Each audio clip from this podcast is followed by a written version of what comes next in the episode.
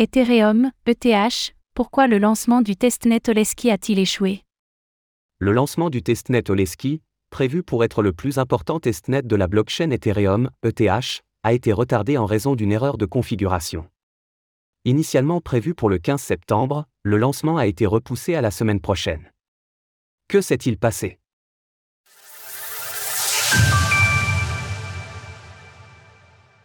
Le testnet d'Ethereum Oleski échoue au lancement.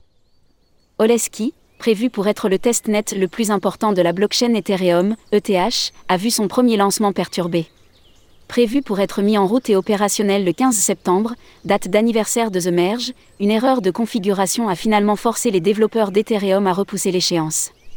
Selon Dirick Loraker, qui travaille dans la recherche et le développement de la blockchain Ethereum, l'un des développeurs de la blockchain éponyme aurait effectivement saisi les mauvaises données dans le fichier Genesis. De surcroît, d'autres paramètres ne seraient a priori pas compatibles avec le lancement du testnet Oleski. Selon l'explorateur beconcha.in, le lancement du testnet Oleski a pu être initié après que certains validateurs aient pu régler le problème manuellement de leur côté, mais cela n'aura pas suffi à finaliser son lancement. Ainsi, comme l'a confirmé la société spécialisée dans le développement de l'écosystème blockchain Nethermin, l'Ethereum Foundation et les fournisseurs de clients se sont accordés pour repousser le lancement d'Oleski à la semaine prochaine, prévu pour remplacer le testnet Goerli, Oleski devrait être opérationnel jusqu'en 2028 et pourrait héberger 1,4 million de validateurs, soit quasiment le double de ceux actuellement présents sur sa blockchain mère Ethereum. Pour son lancement, Oleski sera alimenté avec 1,6 milliard de tokens, bien sûr sans la moindre valeur réelle. Tout comme les réseaux sur lesquels ils sont déployés, les tokens de testnet ne servent qu'à effectuer des tests pour reproduire l'environnement d'Ethereum.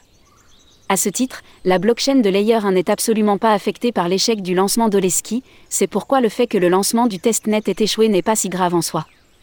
D'autres testnets existent, chacun ayant sa propre spécificité. Dans le cas de Sepolia par exemple, il est conçu pour accueillir les applications décentralisées, DIAPS. Oleski, tout comme Goerli, est prévu comme réseau de test pour le stacking, le développement d'infrastructures et de protocoles pour les développeurs. Retrouvez toutes les actualités crypto sur le site cryptost.fr.